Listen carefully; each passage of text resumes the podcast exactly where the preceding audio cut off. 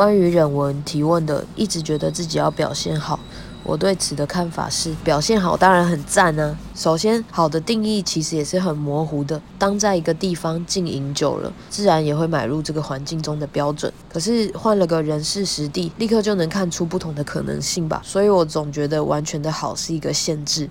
当做出太过纯熟的东西，就是在模仿别人，千万不要误以为是自己的实力哦。这句话是主厨的当头棒喝。比起好坏，我个人更重视的是，我觉得好不好玩。如果能让我感到兴奋，我不介意去做一个出错的尝试，这样也能避免自己腐朽吧。这也是经常在演出时破罐破摔的原因。